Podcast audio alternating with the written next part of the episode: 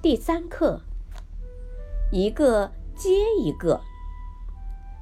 月夜正玩着踩影子，就听大人叫着：“快回家睡觉！”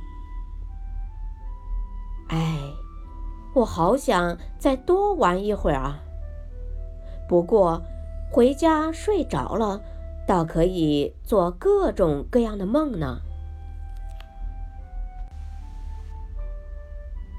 正做着好梦，又听见大人在叫：“该起床上学了。”哎，要是不上学就好了。不过去了学校，就能见到小伙伴，多么开心呐！正和小伙伴们玩着跳房子，操场上。却响起了上课铃声。哎，要是没有上课铃就好了。